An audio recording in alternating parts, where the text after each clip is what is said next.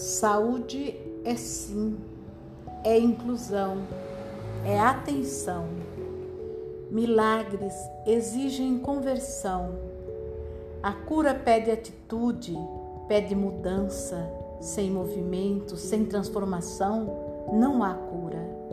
A medicina da cura exige além da necessidade, exige empenho, exige dedicação um milagre depende de resiliência, de flexibilidade, de disciplina e de humildade. A medicina dos milagres exige renúncia, exige conversão. Para ser algo totalmente novo, é preciso renunciar aos velhos hábitos de, identidades limitantes, de comportamentos interligados a medicina dos milagres exige inocência e autonomia. Essa é a métrica dos milagres. A sabedoria cura. A métrica de todo sofrimento humano é a ignorância. A ignorância adoece. O sábio se cura. O ignorante sofre. Os dois aspectos vivem em nós. Aqueles que já testemunharam a cura de sintomas incuráveis sabem que aqueles que se curam se tornam novas pessoas. Não é simplesmente o sintoma que desaparece, nasce um novo ser, renasce uma nova expressão nos olhos, um outro tom de pele e muitas vezes um outro tipo de cabelo. É Fênix que renasce um novo ser. Quando o sinal é ouvido, quando a mensagem é atendida, o sintoma desaparece. Quando realmente uma cura acontece, um novo ser é percebido. Cada célula se reorganiza. Outra frequência é estabelecida a frequência da presença, do amor, da perfeição, da completude. Saúde significa incluído, completo, desperto, presente. Milagre significa o impossível se tornou matéria. Um sintoma só é uma doença quando reagimos, quando nos colocamos como vítimas, quando ignorantes queremos logo nos livrar dele quando os percebemos como inimigos. Um sintoma carrega a informação da cura. Para que isso seja possível, é necessário ser humilde, tornar-se pequeno, escutar o que ele pede, não brigar, não resistir, aceitar.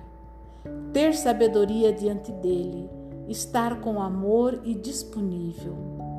Como um aprendiz, como um estudante.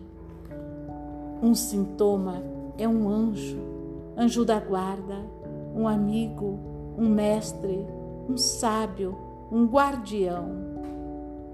É um código. Quando decifrado, a saúde volta. Por isso, a alopatia, a medicação, deveria ser utilizada como suporte, apoio, retaguarda por exemplo, por ocasião de um incêndio, é super importante o uso de máscaras. Entretanto, passado o perigo iminente, quando se fazem necessários outros recursos, continuar a usar somente máscaras mostra mais a ignorância, que traz ainda mais sofrimentos. Saúde também é questão de ordem o que deve permanecer? O que deixar ir? O que deve ser ajustado, ampliado? Saúde pede atitude, muitas vezes atitude de conhecimento. Deixar de ter uma conduta reativa com sintoma faz a saúde renascer. A primeira mensagem do sintoma é: cuida de mim.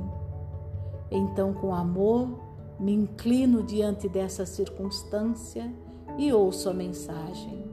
Com humildade, me coloco a serviço. a cura acontece. Todo sintoma mostra um risco. Portanto, um sintoma pede cuidado, pede restabelecimento da ordem. Todo sintoma é relacionamento consigo mesmo, com outrem, com a existência. Alguém autoriza, alguém pede, alguém oferece. Muitas vezes, tudo que um sintoma pede é que alguém autorize a ir para casa. Vá para casa e se repare, se refaça. Tudo que um sintoma pede é que se restabeleça o equilíbrio entre repouso e movimento. Contudo, numa sociedade esquecida, o direito de se cuidar é privado, é a relação da criança e seus pais. Sempre precisa pedir autorização e, mesmo assim, não se dá ao direito de repousar, de usufruir da quietude tão necessária para a cura chegar. Parece um lamento, um choro sem fim. Por favor, me permita, por favor, me dê um atestado. Aquele que não pode ficar parado não pode se curar, porque repouso significa amor de graça. Aquele que se permite repousar tomou o amor de graça dos pais e grato pode experienciar milagres.